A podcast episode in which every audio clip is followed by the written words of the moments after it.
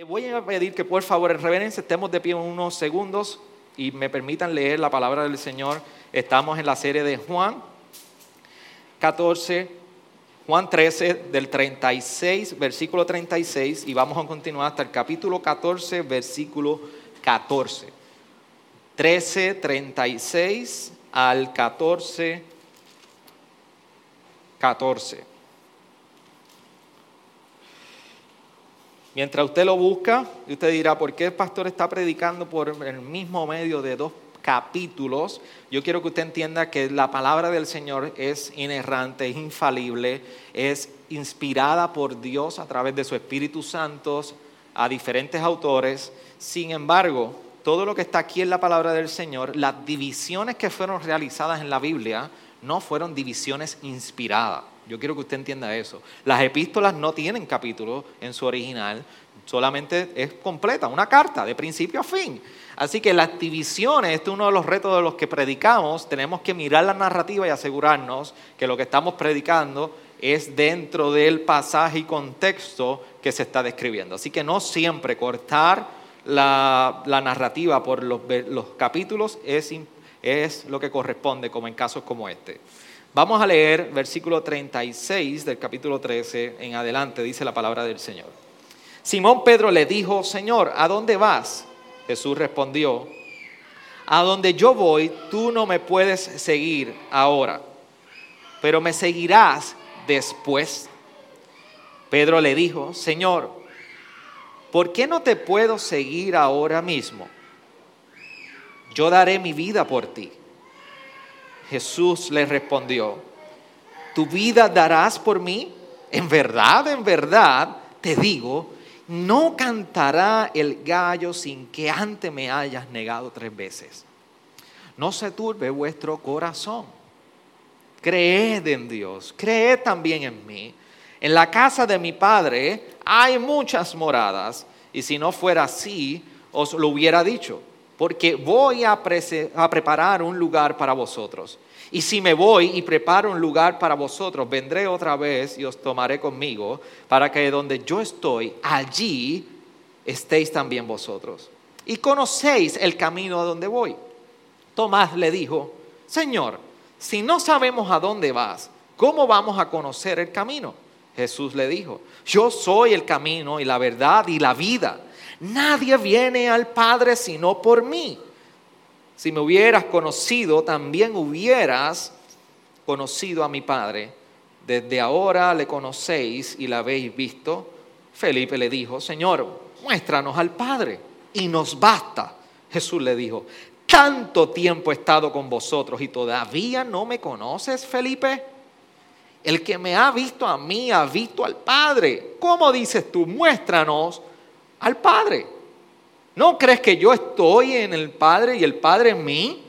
Las palabras que yo os digo no las hablo por mi propia cuenta, sino que el Padre que mora en mí es el que hace las obras. Creedme que yo estoy en el Padre y el Padre en mí. Y si no creed por las obras mismas, en verdad, en verdad os digo, el que cree en mí, las obras que yo hago, él las hará también. Y aún mayores que éstas hará, porque yo voy al Padre. Y todo lo que pidáis en mi nombre, lo haré para que el Padre sea glorificado en el Hijo. Si me pedís algo en mi nombre, yo lo haré. Señor, gracias por tu infinito amor, por tu misericordia por tu perdón en Jesucristo y por tu evangelio. En esta hora tu palabra ha de ser proclamada y yo, Señor, creo fielmente en que tu palabra es la fuerza más poderosa que podemos experimentar. En tu palabra trae transformación y cambio a nuestro corazón. En tu palabra nos llama en arrepentimiento de nuestros pecados y nos llama a salvación en fe por medio de Jesucristo. Señor, Tú tienes el poder de intervenir en nuestras vidas en esta hora y tú conoces cada una de nuestras realidades, tú conoces cada una de nuestras interioridades. Y tú, Señor, para ti nada es imposible. Por eso en esta hora tu palabra es poderosa para ir y transformar un corazón de piedra en uno de carne, para traer consuelo al afligido y para fortalecer al débil. Señor, trae claridad a nuestra mente conforme a tu palabra. Tú eres el autor de la Biblia y nosotros no podemos entender la Biblia de carácter espiritual si no es por tu intervención espiritual en nosotros. Por lo tanto, nos acercamos reconociendo que esto trasciende la realidad física nuestra. Tú eres un Dios que te manifiestas espiritualmente. Por lo tanto, necesitamos tu intervención en este tiempo. Ayúdanos, Señor, mientras nosotros nos acercamos a tu palabra. Trae convencimiento en cada uno de nosotros. Amén. Amén. ¿Se puede sentar, iglesia?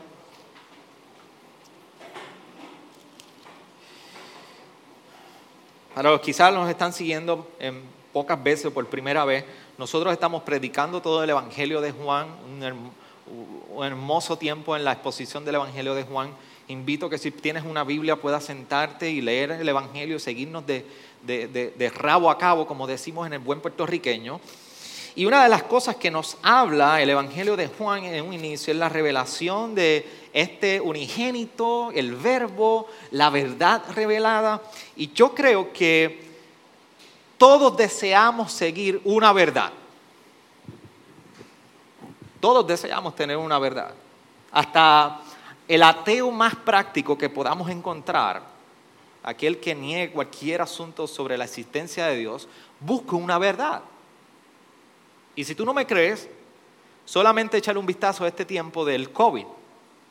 Si nosotros miramos este tiempo del COVID, todos nosotros estamos tratando de buscar cuál es la verdad de lo que está sucediendo en relación a esta pandemia que estamos experimentando. Algunos científicos están todavía en el proceso de descubrir cómo se comporta todo este virus. Yo tengo un amigo eh, eh, neumólogo y al principio del episodio de la pandemia, lógicamente para orientarme, lo llamé, le dije, eh, es un pastor, le dije, pastor, pero te llamo como doctor hoy, ¿qué me puedes decir? Me dice, mira, Xavier, ora por mí porque realmente nos estamos enfrentando con algo nuevo que no, no hemos lidiado anteriormente y para nosotros es un reto cómo atacar y atender este tipo de asuntos. Cada día salen cosas nuevas no sabemos realmente qué es lo que tenemos entre, nuestras manos. Sabemos lo que está provocando, pero todavía falta mucho por descubrir. Así que todavía estamos en un descubrimiento sobre la verdad de lo que es el COVID. Todavía salen muchísimas cosas. Se transmite en el aire, no se transmite en el aire, qué mascarilla, no mascarilla, sí, no, el sol, sí, no. Y mire, métase en un cajón, duérmase hasta toda la eternidad y se resolvió el asunto. Porque todos los días tenemos algo nuevo. Así que buscamos, y el hombre ser humano sí se encuentra en la búsqueda de una verdad, que es cierto, que es verdadero y que es confiable para cada uno de nosotros. Por eso la pregunta sería, ¿en qué confiamos? ¿Cuál es la verdad que tú vives y yo vivo? Y si tú puedes identificar las realidades y las certezas sobre las cuales tú descansas y pones tu fe, tienes que preguntarte en qué confiamos. Pero tampoco podemos negar que la decepción en el hombre es algo normal es algo muy común. Lo vemos en nuestros momentos cuando oramos y luchamos en nuestra oración. Queremos luchar con estas emociones, esta decepción, este problema. No entendemos la realidad que vemos, no entendemos lo que está sucediendo, no entendemos cuál es la verdad de lo que está ocurriendo y llega decepción, desánimo, de, eh, preocupación y perturbación a nuestras vidas. Las oraciones son parte de este reflejo. Pero lo más interesante es que cuando llegamos al momento de lidiar con estas ansiedades, decepciones y desánimo, realmente, en lo más profundo de esto, hay algo que se demuestra para nosotros. Y es que estamos muchísimo más atentos a lo que queremos que lo que realmente Dios quiere para nosotros. Cuando tú luchas en tu ansiedad, desánimo, preocupación, perturbación sobre un asunto, es que acaban de, derrumbar tu realidad. Y en muchas ocasiones estamos muchísimo más enfocados en aquello que tú y yo queremos, que no se da, que en lo que Dios quiere realmente para con nosotros. Por eso el ser humano es un esclavo de su futuro. ¿Cómo que un esclavo, pastor, de su futuro? Bueno, esto es como una hipoteca. Tú y yo hipotecamos nuestra felicidad de mañana hoy por lo que no sabemos de mañana. Tú y yo hipotecamos nuestra paz hoy por lo que no sabemos que va a ocurrir mañana. Y eso es una lucha diaria de cada uno de nosotros. Por eso periodos como este provocan ciertas ansiedades, porque no sabemos lo que va a pasar mañana. Por eso vivimos con gente y en muchas ocasiones todos caemos ahí. Todos somos así. Te cae una ansiedad que dice, no me sabe la comida, no tengo gusto, estoy tosiendo, tengo fiebre. Y comienzas una ansiedad por el mañana, algo que no ha ocurrido todavía. Hipotecamos el gozo y la paz de hoy por lo que todavía no sucede o ha sucedido mañana. Y aquí nos encontramos con estos discípulos que Jesús les dirige en cierta manera en este asunto. Pero previo a esto veníamos diciendo de cómo Jesús le habla a sus discípulos y le dice, mira, la actitud sí importa. Porque como tú te comportes es un reflejo, y cómo tú te comportes con el prójimo es un reflejo de tu, de tu relación conmigo, de mi testimonio, de tu testimonio como discípulo. La credibilidad de quienes nosotros somos como creyentes depende de nuestra relación con otros, en la demostración de amor como, como somos, con unos con otros. Y ahí está Pedro. Y Pedro está escuchando esto, pero de momento Pedro está viendo, y Pedro está viendo la narrativa de Jesús. Y él está entendiendo que después de Jesús decir esas palabras, en el versículo 35, antes de lo que le dimos ahorita, el 36, Jesús estaba diciendo, todo vaya bien, me voy ya mismo. Todavía voy a estar un poco más de tiempo con ustedes. Y Pedro dice, ah, ah, ¿cómo? ¿Cómo es? ¿Cómo? ¿Para dónde tú vas? ¿Para dónde tú vas? Cada vez que yo salgo por la casa, yo siento tres, cuatro pasos que bajan por la escalera de casa, del apartamento. Y allí en la, en la, en la zona de descanso de la escalera, yo escucho, ¿para dónde tú vas? Así que tenía una esposa y Dios me dio dos hijas, dos mujeres más. Y hasta la mascota es hembra. Así que todas están preguntándose, ¿para dónde yo voy? Y Pedro está ahí y le está diciendo, ¿para dónde tú vas? Pedro tiene una preocupación, está curioso. ¿Cómo que Jesús? Yo dejé las redes. Las redes de pescar son Pro, son de West Marine. Las dejé allí, dejé toda mi embarcación por seguir a este hombre y ahora me está diciendo a mí que él se va. Y sobre todo, yo mismo reconozco, como dije en Juan 6, tú eres el Cristo. ¿Cómo que tú te vas? Jesús le estaba diciendo y estaba anunciando que él se acercaba al momento de la pasión, al momento de la muerte y yo me voy, ya me falta poco. Jesús estaba anunciando su muerte. Jesús no estaba vacilando como nosotros escuchamos muchísimos reggaetoneros como Anuel por ahí que dice real hasta la muerte. Jesús no estaba diciendo vamos a seguir real hasta la muerte. Jesús estaba diciendo yo voy a morir. Y Pedro está ahí y dice, bueno, ¿y qué, qué está sucediendo? Entonces Jesús, yo me voy contigo. Yo te voy a seguir, yo soy capaz de entregar mi vida por ti. Pero la respuesta que Jesús le da realmente no es la que posiblemente Pedro estaba esperando. Pedro, Jesús le dice, mira Pedro, que tú vas a seguirme hasta la muerte. Mm, mm, mm, Dame decirte que tú me vas a negar. Y tres veces, para que lo tengas claro. La pregunta entonces, cuando nosotros vemos el desespero y en cierta manera la curiosidad y preocupación de Pedro en esos últimos versículos del capítulo 13, tengamos cuidado de cómo miramos y quizás tachamos y juzgamos a los discípulos en ese momento, pero yo quiero que usted entienda algo. Y todo esto en la introducción. Prepárase porque hoy no es un sermón de 25 minutos. Déjeme decirlo desde ahora, para que usted entienda. Los discípulos llevan tres años caminando con Jesús los discípulos vieron algo en Jesús que no era igual a cualquier hombre. Y no era cualquier profeta. Dejaron su familia, todas las cosas, por seguirlo. Los discípulos vieron a aquel hombre coger el agua y convertirla en vino. Los discípulos vieron a aquel hombre sanar ciegos de nacimiento. Los discípulos vieron levantar a Lázaro de la muerte. Los discípulos vieron a Jesús retar su fe y decirle, ustedes también se quieren ir. Y ellos tuvieron la hermosa revelación de reconocer, tú eres el Cristo. Ellos vieron a Jesús, el que miraba con compasión y alimentó a los que estaban sin comida, aquellos cinco mil plus mujeres y niños. Y escucharon de Jesús decir las palabras más tiernas que podemos escuchar de nuestro Salvador. Yo soy el pastor de las ovejas. Y nadie me las arrebatará de mi mano. Estos discípulos aprendieron a amar a Jesús como ningún otro hombre. Y ahora Jesús le está diciendo, yo me voy.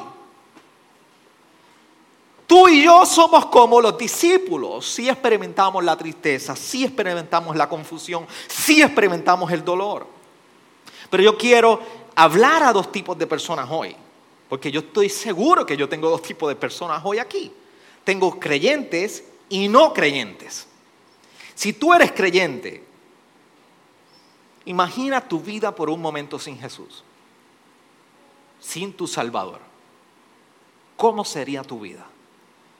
Imagínate que hoy tú recibes la noticia, tú que has experimentado la plenitud de gozo y libertad en Jesús, y te digan, mira, brother, Marco, Marco, te cogí de punto porque estás aquí al frente, en pase VIP. Marcos, yo Jesús te digo que ya no estaré más contigo. Marco va a coger un pasaje de nuevo y se va a ir de nuevo para allá para Arizona. ¿De qué sentido tiene estar aquí discipulando? Jesús me dice, yo renuncio ya, no tiene sentido ser pastor. Imagínese que Jesús le diga, yo no estaré contigo hoy, me voy. Eso es lo que estaban experimentando los discípulos en ese momento, que no entendían lo próximo que Jesús iba a hablar, la llegada del Espíritu, etc. Pero si tú eres un no creyente y todavía tú no entiendes qué cosa puede hacer Jesús y qué rol puede jugar Jesús en tu vida y qué cambio puede traer en tu vida, pues dame decirte que hoy es un buen día para que tú entonces puedas preguntar, ¿Qué diferencia puede hacer Jesús en ti? Hoy es un buen día donde estos versos y este pasaje pueden enseñarte a ti qué diferencia hace Jesús o puede hacer Jesús en tu vida. La vida, Job la describió en su capítulo 5, versículo 7, dentro de todo su sufrimiento, diciendo, porque el hombre nace para la aflicción como las chispas vuelan hacia arriba. Por eso mi invitación en esta mañana es que tú puedas rogar al Señor mientras yo estoy hablando a que lo que está aquí pueda ser real para ti. Y para ti creyente puedas entender las lecciones sobre el futuro de manera que puedas vivir hoy. Y para ti no creyente que tú puedas entonces evaluar la diferencia que Jesús puede hacer en tu vida. Por eso cuando Jesús está hablando a sus discípulos, hay tres cosas en resumen que yo quiero compartir con ustedes.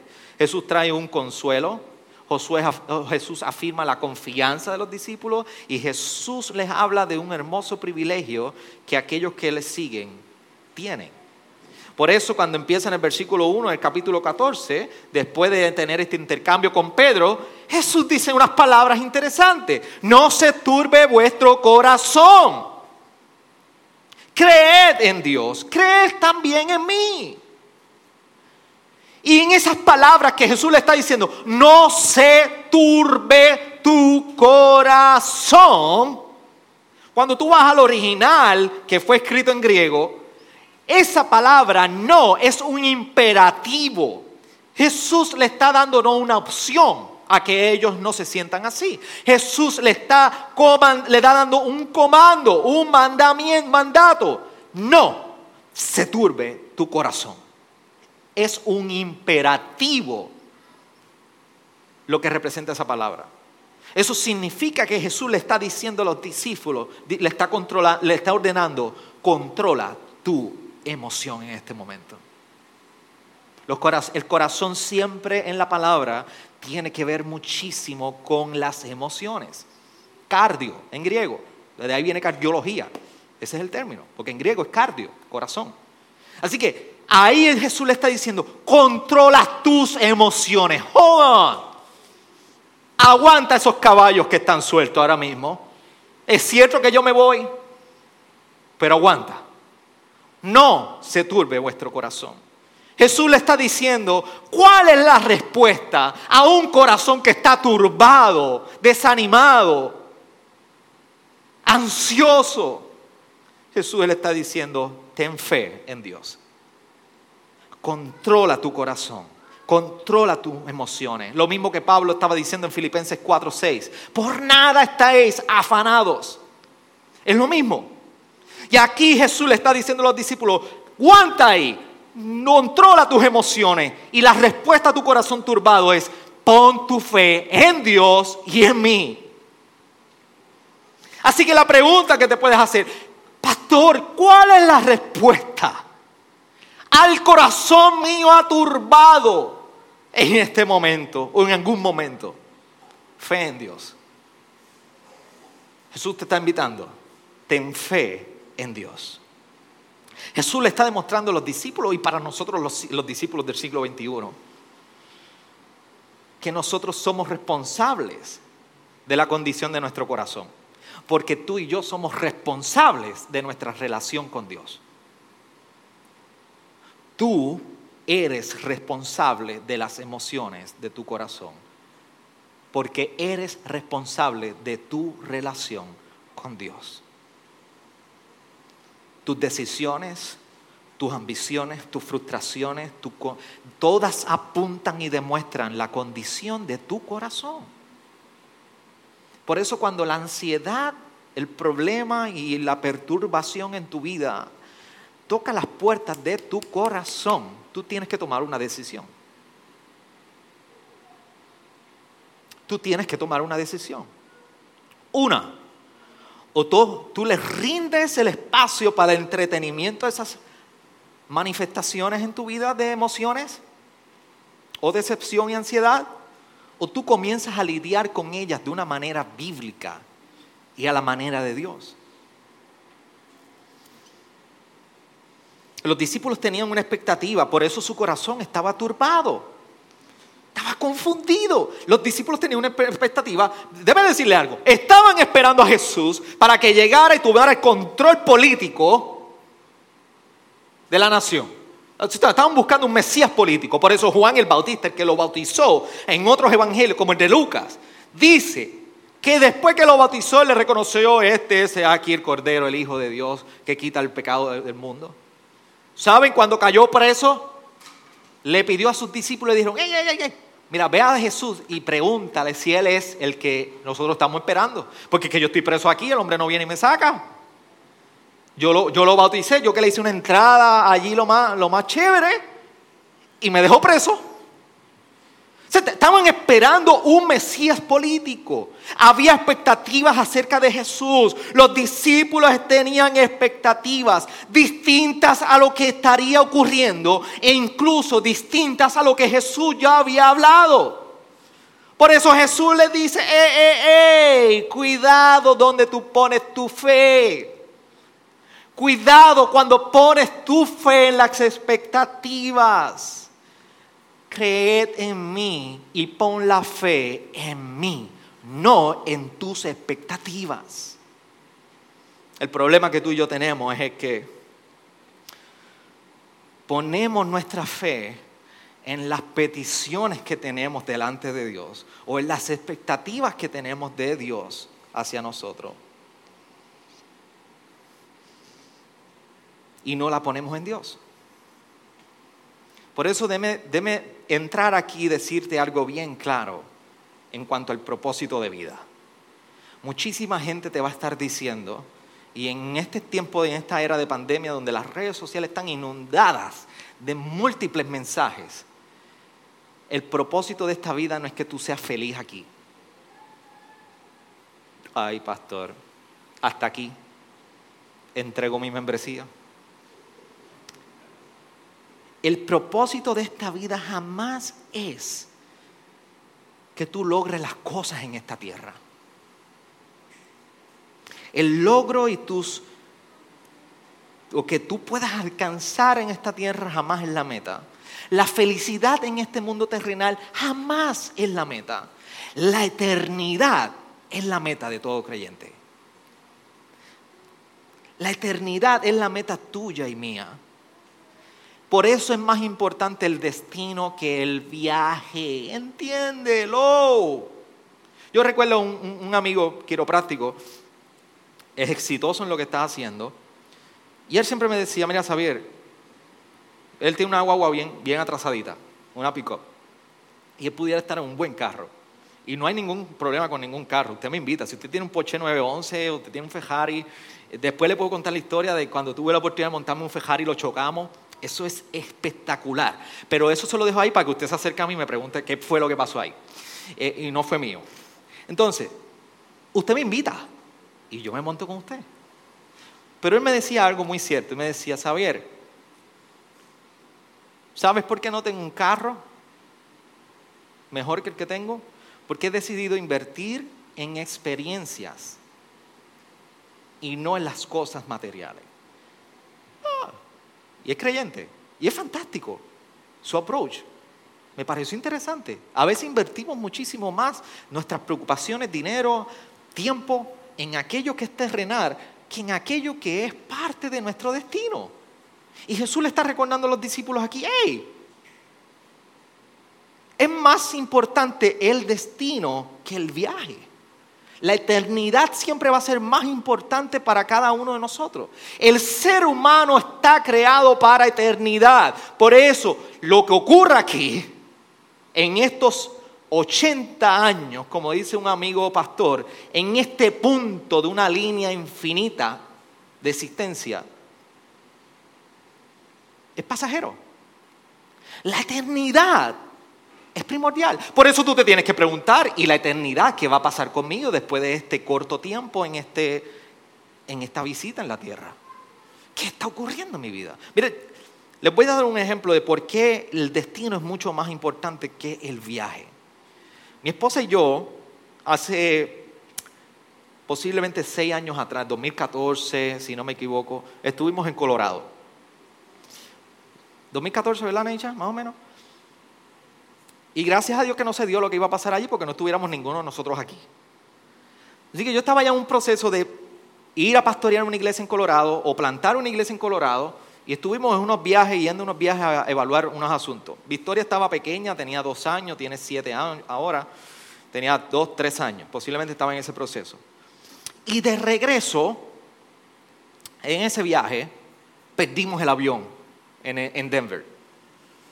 Íbamos atrasados, eh, se atrasó el vuelo, las maletas ya las habíamos zumbado y hacía escala en Texas y ya sabíamos que íbamos a perder. Perdimos el viaje y íbamos a perder la escala. Y sabíamos que las maletas estaban en Texas. Pasó el tiempo, estaba en Texas. Mire mi hermano, después de cuatro, seis, ocho horas, a nosotros no nos importaban las maletas. Nosotros queríamos llegar a nuestra casa, a nuestro destino. Así que nos montaron el primer avión que salió para Filadelfia. Y allí se atrasó nuevamente el vuelo con unos vouchers que no era para quedarnos a dormir, era para comer nada más.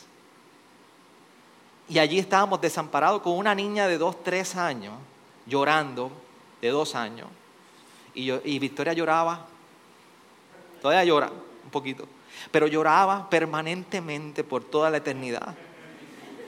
La eternidad en ella estaba muy, muy, tenía mucha conciencia de la eternidad, así que su llanto era eterno.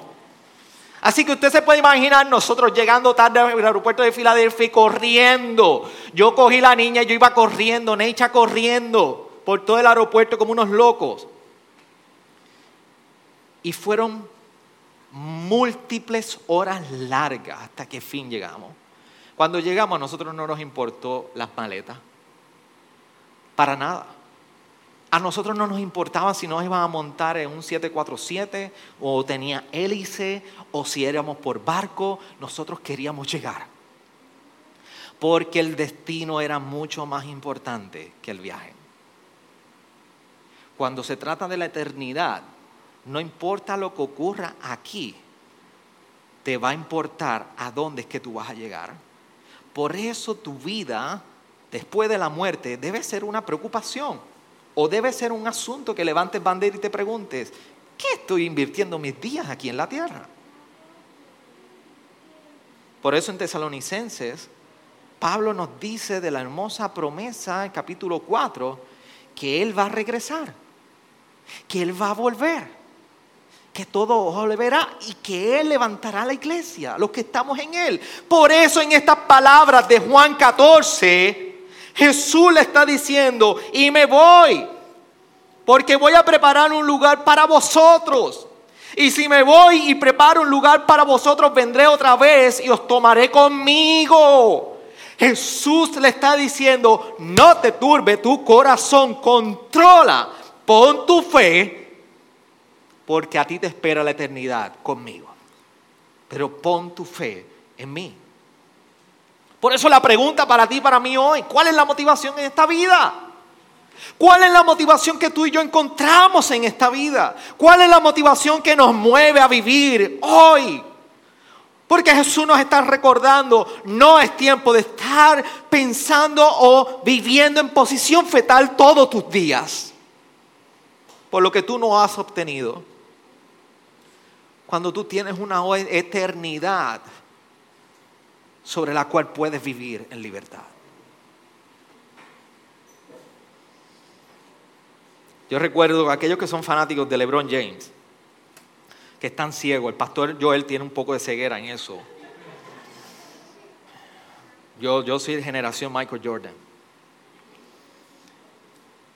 Pero ah, si hay algo que fue sumamente inspirador en el momento que LeBron James decidió volver a los Cavaliers después de varios años de estar en Miami Heat. Es que pusieron esta, esta canción, Puff Daddy, si no me equivoco, es el que la canta, I'm Coming Home. I'm coming home. I'm coming home. Hermano, Jesús nos está recordando que vamos de camino a nuestra casa, que vamos de camino a nuestra eternidad. Y no hay ninguna reconciliación entre vivir en la certeza y la seguridad que Jesús nos da y vivir perturbado. Si vivimos perturbados, no estamos confiando. Y esto nos recuerda las palabras de Jesús. No se turbe tu corazón, que tú eres responsable de organizar tu vida. Por eso Tomás viene y le dice, Señor, si no sabemos a dónde tú vas, ¿cómo vamos a conocer el camino? Vuelve, vuelve Tomás. ¿Cómo camino aquí si no voy a saber para dónde va? Y ahí es donde viene Jesús y lo confronta.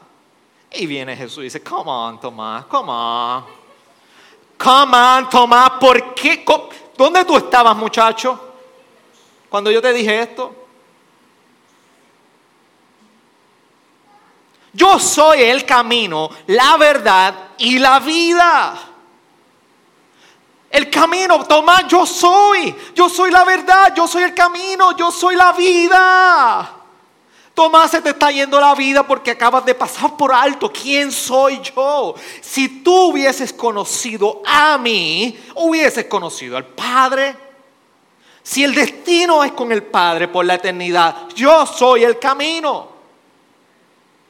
Tomás no había entendido quién era Jesús. Tomás no había entendido a quién tenía de frente. Tomás no había entendido a quien había conocido era el camino eterno. Y es el mismo problema que tú y yo tenemos cuando escuchamos de Jesús. Y Proverbios 14, 12 se hace una realidad en nosotros. Hay camino que al hombre le parece derecho, pero al final es camino de muerte. ¿Cuál es el camino? Tomás tenía el conocimiento de quién era Jesús. Sin embargo, al parecer no entendió lo que conocía. Entonces la pregunta que tú y yo nos hacemos es, ¿qué sabemos? Porque entonces nos paralizamos con todo lo que nos rodea. Te puedo decir, cuando llega la perturbación, el desaliento, la ansiedad, desánimo, todo esto son emociones que pueden nublar la realidad que nos rodea. ¿Por qué? Porque hacen que nuestras emociones sean mucho más importantes que la voluntad de Dios. Y no me malinterprete, yo manejo semanas tras semanas consejerías bíblicas en este lugar. Las emociones son parte del ser, son lo más hermoso que Dios ha podido crear en nosotros. Las emociones nos permiten ser recordados de que tú y yo somos humanos, primeramente. Las emociones nos recuerdan que Dios ha compartido algo hermoso de Él para con nosotros. Sin embargo, aquí vemos a Jesús hablando a nosotros conforme a su voluntad.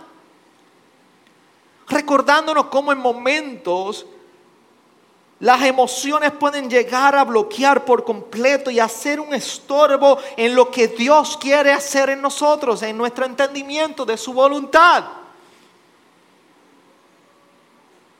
Jesús los confronta en que no habían, confiado en lo que habían conocido previamente de Jesús. Por eso, cuando nosotros nos hablamos acerca de ser creyente o cristiano, no es solamente aceptar unas presuposiciones teológicas. Ser creyente es que tú entregas tu vida a otro ser por completo. Ser creyente es que tú pones tu vida por completo en una persona. Se llama Jesús. Y esto confronta porque en dónde estás entregando por completo tu ser. ¿Quién eres tú? Jesús te recuerda y está recordando a Tomás. Tomás, al parecer tú sabes que yo soy Jesús, pero tú no te entregaste por completo en conocer quién yo soy. Así que Jesús está trayendo un consuelo y está diciendo, el corazón perturbado, fe, cree en mí. Yo estoy preparando una morada por toda la eternidad. Eso trae esperanza para nosotros. Dígame usted que en estos tiempos de COVID, ¿cuán manejable sería saber lo que va a suceder mañana? ¿Por qué los epidemiólogos se dedican a hacer estudios estadísticos para conocer las tendencias? Porque necesitamos interpretar la, la, data de hoy y ayer para saber cómo será mañana y nos permite responder. Pero aún así hay una incertidumbre increíble. Porque estoy seguro que si hubiésemos esperado y el gobierno hubiese entendido que iba a haber un pico como lo hay ahora, aunque se estimó y se proyectó, las medidas hubiesen sido distintas. ¿Cuánta mayor seguridad debe traer a tu vida y a mi vida el saber que en ti y en mí no hay una proyección ni hay una probabilidad? En ti y en mí hay una garantía. Mañana puede estar seguro en la eternidad. Así que trae un consuelo al discípulo saber que hay una eternidad que Él ha preparado para nosotros. Lo segundo es que trae una confianza. Él reafirma y construye la confianza de los discípulos. Dios quiere construir y reafirmar la confianza de nosotros hoy. Por eso viene Felipe le dice, muéstranos el Padre. Con eso me basta Jesús. Y ahí viene el otro ¿Ustedes vieron el, chavo del ocho, el Chavo del Ocho? Nosotros nos gozamos con el Chavo del Ocho. Todavía lo vemos, las nenas se lo gozan. Y yo recuerdo todavía cuando dice, órale, menso. Órale, ahí viene de nuevo. Fíjate, allá salió Felipe con la gran pregunta. Muéstrame al Padre Jesús, con eso me basta. Y ahí Jesús le tiene que decir, pero Felipe, bendito sea el Señor, hermano de Tomás, Bendito sea Dios, tanto tiempo con vosotros y todavía no me conoces, Felipe. Todavía tú no me conoces. El que me ha visto a mí, entiéndolo, Felipe, ha visto al Padre. Como tú dices, muéstranos al Padre. Felipe todavía está haciendo un reflejo de la incertidumbre de los discípulos. Felipe todavía está haciendo una proyección de la incertidumbre que llega a nosotros sobre quién es Jesús. Sin embargo, Juan nos lleva recordando del capítulo 1 que nadie ha visto jamás a Dios, pero el unigénito de Dios, que está en el seno del Padre, Él le ha dado a conocer. Desde un principio a fin, Jesús siempre ha sido la representación del Padre. Y conocer a Jesús es conocer al Padre. Por eso Jesús le brinda unas razones a Felipe y a los discípulos y unas razones a los discípulos del siglo XXI por las cuales debemos creer en Él. Felipe estaba demostrando en cierta manera una incredulidad acerca de quién era Jesús. Y Jesús va desde el versículo 11 al, del 10 al 11 y le dice tres cosas importantes. Tres razones importantes. Felipe, mira mi carácter. La consistencia de Jesús con el Padre. Mira el carácter. Segundo, mira mis palabras, Felipe. Las palabras que yo te comparto no son mías propias, son del Padre, en el versículo 10. No hablo por mi cuenta propia. Y si acaso, Felipe, mira mis obras, los milagros. Creed en mis milagros. Carácter, palabras, obras. ¿Qué más quiere Felipe para tú creer? quien yo soy en esencia, lo que yo hablo y lo que yo hago. La pregunta es, ¿en quién tú confías? ¿En qué Jesús tú confías? Por eso Jesús está construyendo una confianza sobre quién es Él y a qué he venido, para ti y para mí trae un consuelo en este tiempo, trae una confianza en quién es Él y nos dice, tú tienes un hermoso privilegio, en la fe y la oración. Recuerde algo, recuerde algo, el versículo del capítulo 14 al 16, Jesús comienza a hablar del Espíritu Santo. Él se iría, pero dejaría con nosotros un Espíritu Santo, Paracleto estaría con nosotros, reconfortarnos, estaría en nosotros y lo está y en ese momento, el Espíritu Santo vendría a trabajar en ellos y a través de ellos. Y, mire, mire el contexto de las palabras de Jesús en el versículo 12. En verdad, en verdad os digo, el que cree en mí, las obras que yo hago, en verdad, en verdad os digo, el que cree en mí, las obras que yo hago, él las hará también. Y aún mayores que estará, porque yo voy al Padre. Y todo lo que pidáis en mi nombre, lo haré para que el Padre sea glorificado en el Hijo. Si me pedís algo en mi nombre, yo lo haré. Estas son las palabras antes de Jesús hablar de que dejaría el Espíritu Santo con nosotros. Lo vamos a hablar la semana que viene. Así que el Espíritu Santo, perdón, vendría a trabajar en ellos y a través de ellos y una de las cosas más maravillosas que ocurren después de la ascensión de Jesús es el día de Pentecostés. Todos hemos escuchado el día de Pentecostés. El día de Pentecostés, luego de Jesús sube, Pedro está predicando un sermón y se convierten tres mil personas con un sermón poderosísimo. Y comienza la gente a experimentar un cambio en su vida y una transformación y a convertirse y a bautizar en el nombre del Padre, del Hijo y del Espíritu Santo. Estas son las cosas mayores y eternas y significantes que estarían ocurriendo después que Jesús partiría y ascendería al cielo. ¿Qué tú quieres decir, pastor, con esto? Bueno, muchísima gente viene a este pasaje y dice, no, que tú y yo hoy vamos a hacer cosas mayores que Jesús. Y muchas personas se agarran de esto para pensar que posiblemente vamos a dividir mar rojo en dos, que vamos a levitar por el carro, y que simplemente vamos a poder manipular sanaciones. No, no, la sanidad física es algo bueno, es algo que todavía Dios puede hacer y hace. La intervención en la providencia de Dios en sanar físicamente es bueno, pero algo mayor es el cambio y el nacimiento de un nuevo corazón de un hombre y una mujer. ¿Por qué? Porque la sanidad física es una obra temporal. Durará mientras tú estés vivo, pero la transformación del corazón de piedra es eterno. Y eso es una obra mayor y eterna. Y tú y yo como discípulos tenemos el hermoso privilegio de ser partícipes de eso ahora, porque ahora el Señor ha otorgado la fe, la oración para con nosotros y ser partícipe de estas obras mayores. Por eso en la oración, Dios es glorificado cuando tú y yo le pedimos. Escúchame bien, iglesia. Cuando tú le pides al Señor, Dios es glorificado.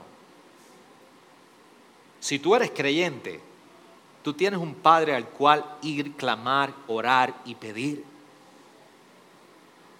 Y como yo dije ahorita, si tú no eres creyente, esto es lo que Dios puede, puedes experimentar en Dios para ti. Pero si tú eres creyente, cuando oramos, Dios es glorificado cuando pedimos. ¿Sabes por qué? Porque es la manifestación de que tú y yo somos dependientes de Él. Tú y yo oramos a Él porque dependemos de Él. ¿Y por qué oramos en el nombre de Jesús? Este es el pasaje que nos permite a nosotros. ¿Por qué usted dice? Porque los cristianos oran en el nombre de Jesús. ¿Por qué en nombre del Padre o del Hijo? Oramos en el nombre de Jesús porque nos sometemos a la representación de dependencia de Él ante el Padre. Y queremos asegurarnos que la voluntad de nuestra oración es conforme a la voluntad de Jesús. Por eso oramos en su nombre, como dice en el versículo 13. Queremos que Jesús sea nuestro representante delante de Dios en nuestras oraciones. Usted quiere asegurarse que cuando usted está pidiendo algo necio delante de Dios, Jesús diga, Padre, escúchame a mí. Lo que Él dice es esto. Si usted no ha visto un meme en Facebook que está corriendo, que hay como una tabla de poner mensaje eh, y hay como un montón de letras G y dice, Dear God, querido Dios, y un montón G y dice, Amén. Y después hay otra como una respuesta de Dios contestando y dice, Hijo, te entiendo. Es porque está interviniendo el Espíritu Santo y Jesús por nosotros en este proceso de orar. Así que tenemos ese hermoso recurso de la fe en la cual es imposible agradar a Dios, pero la oración de igual manera a la cual podemos recurrir. Entonces la pregunta, y con esto quiero cerrar, ¿por qué confiar?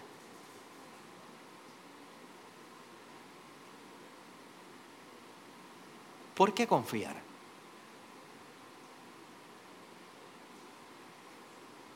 Hay muchísimas razones por las cuales nosotros en muchas cosas no tenemos por qué confiar. De hecho, uno de los ateos más reconocidos por sus publicaciones, Richard Dawkins, en un debate en el 2017 con John Lennox, un apologeta cristiano, se sentaron en una universidad, creo que fue, eh, no sé, fue Alabama o algo, lo puede buscar en YouTube. Y Richard Dawkins le dice a John Lennox, la, la fe es imposible tener fe, porque la fe es irracional, la fe no tiene evidencia. No hay evidencia para la fe, tú no puedes evidenciar la fe, no es concreto.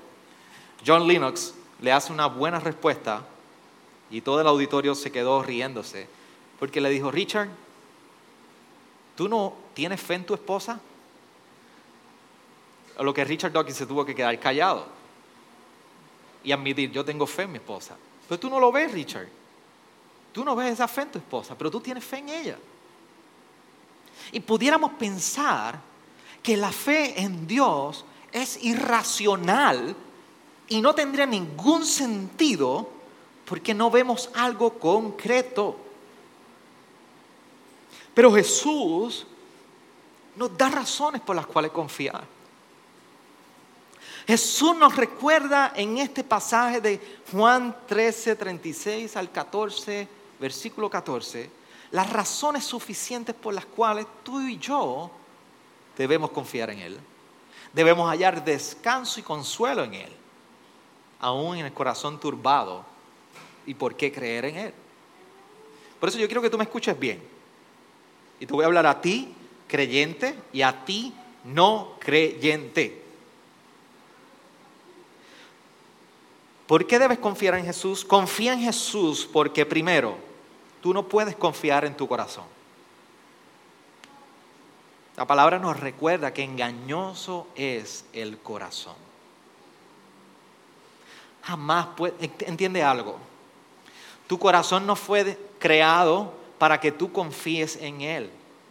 Tú fuiste creado para que confíes tu corazón a Dios. Por eso no puedes confiar en tu corazón.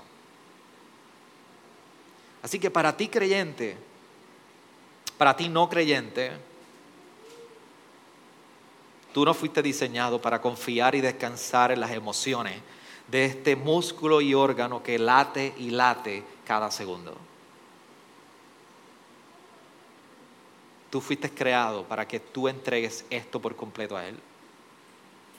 A ti creyente, entiende que Jesús cargó con cada uno de nuestros problemas en la cruz del Calvario, fue enterrado en una, fue a una tumba y resucitó el tercer día.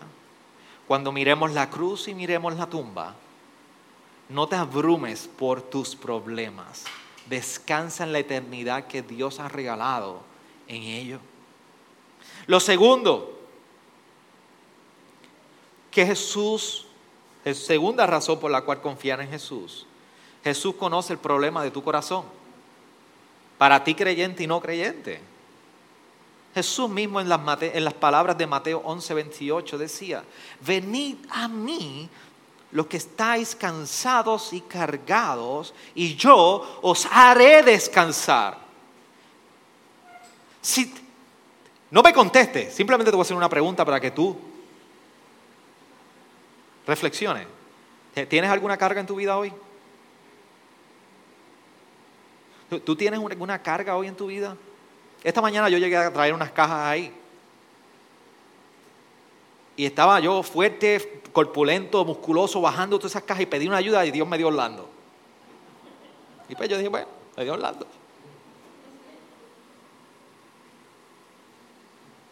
Pero Orlando cogió todas las cajas y las metió en el cuarto.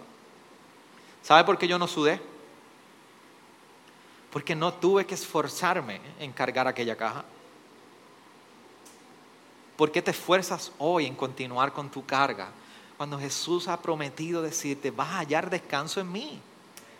Yo no te voy a solucionar. Jesús no soluciona los problemas terrenales por completo. Muchos de ellos sí. La gran mayoría de ellos sí. Algunos posiblemente. Pero Jesús resuelve tu mayor carga. Que estás alejado de Dios y tú necesitas ser reconciliados con Dios, como dice Romanos 5.8. Y que con solamente, como dice Romanos 10, poner tu fe y confesar con tu boca que Él le levantó de los muertos y crees en su obra es suficiente.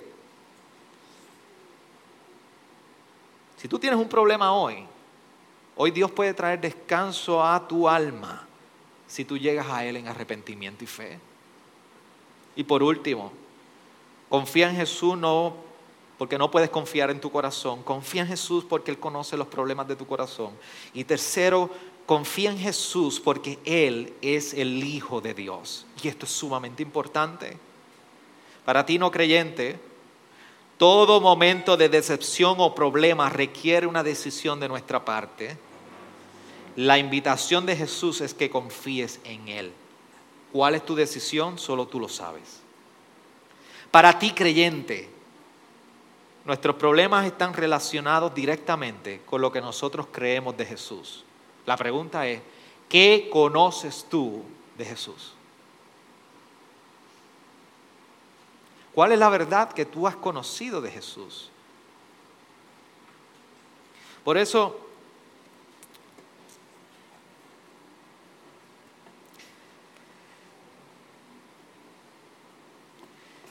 Si tú no has puesto tu fe en Jesús hoy y tú no has podido experimentar esta hermosa bendición, la pregunta no es si, puedes, si puedes tener fe en Jesús. Claro que puedes. La pregunta es, ¿pondrás tu fe en Jesús? ¿Podrás confiar en Jesús? Y por último, contéstate esta pregunta. ¿por qué no confiar en Jesús? ¿Por qué no? ¿Por qué si lo has intentado en tantas cosas? ¿Por qué no? Inclina tu rostro, quiero orar por cada uno de ustedes.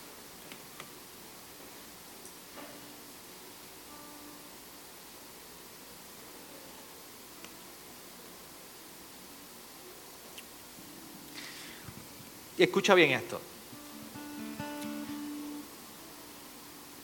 Si, Dios está haciendo a ti algo, iglesia, si Dios está haciendo algo en tu vida, a ti que eres miembro creyente, y Dios está lidiando con cosas en tu interioridad y en lo más profundo de tu corazón, por lo que está haciendo a través de su palabra, un día como hoy, ven a uno de tus pastores. Ven a uno de ellos para que nosotros podamos acompañarte, orar por ti y poder ayudarte en cualquier lucha que tú tengas. Si, si tú no has puesto tu fe en Jesús y Dios está haciendo algo por medio de su palabra en ti, Dios está moviendo algo en tu corazón o alguna inquietud, tú no entiendes qué es lo que está ocurriendo en tu vida y lo que Dios está confrontando, o si tú le tienes nombre y apellido, tú dices, no, no, yo necesito arrepentirme en mi vida. Cualquiera que sea, yo te pido que al final tú vayas a donde mí y tú me digas, pastor, yo necesito reunirme con usted. Yo necesito que me ayude porque estoy experimentando esto en mi vida. Yo quiero saber qué es. Yo quiero que por favor me ayuden a aclarar qué es esto que Dios está provocando en lo más interno de mí. Yo te pido que tú vengas a donde mí al final y me lo digas y cuadramos una fecha y nos reunimos y nos vemos. Pero si Dios está haciendo algo en ti, no ignores el llamado que hace Jesús. Confía en mí. No se turben vuestros corazones.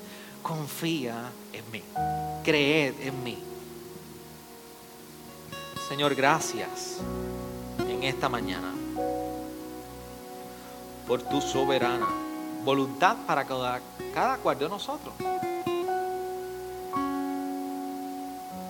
Te hemos exaltado y hemos adorado tu nombre. Reconocemos que tú eres el único poderoso en este lugar y en todo el mundo. Y ahora vengo en oración delante de ti porque dependemos de ti, necesitamos de ti. Tu palabra ha sido proclamada, tu evangelio ha sido proclamado más allá del corazón, yo no puedo hacer nada, Dios. Yo no puedo hacer nada más. Por lo tanto, Señor, siguiendo en tu obediencia, en predicar y proclamar tu palabra y llamando al arrepentimiento para salvación de los hombres, yo confío en que tu palabra hoy, como una pequeña semilla, ha sido plantada en cada uno de estos corazones y que tú a tu tiempo las haces germinar.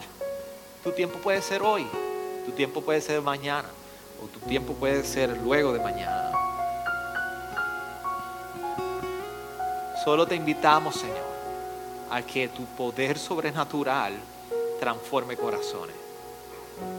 Solo te pedimos que tu poder sobrenatural traiga convencimiento en nuestras realidades. Solo te pedimos que en tu poder sobrenatural tú traigas el mayor convencimiento que nosotros necesitamos. Reconocer que estamos lejos y que en ti Jesús hay esperanza. Que en ti Jesús, en esta naturaleza y humanidad caída, que luchamos en nuestra mente, en nuestro corazón y en nuestros cuerpos, tú sigues obrando, Señor. Y cuando tú sigues obrando, hay esperanza. Cuando tú sigues transformando, hay esperanza. Señor, quita las vendas y abre los ojos y concédenos salvación. Señor, concédenos salvación. Concédenos tu gracia. Amén. Estamos de pie, iglesia, y cantamos a la gloria del Señor. ¿Qué tal si cantamos a su nombre? ¿Qué tal si le alabamos y le exaltamos? ¿Qué tal si lo reconocemos como el Dios que podemos confiar? ¿Qué tal si nosotros podemos hoy, ahora, decirle, Señor, que mi corazón no se turbe más? Confiamos y creemos en ti. ¿Qué tal, iglesia? Si podemos, Señor, por medio de nuestras bocas decirle, tú eres el único digno, Señor. Cantamos con fuerza, iglesia.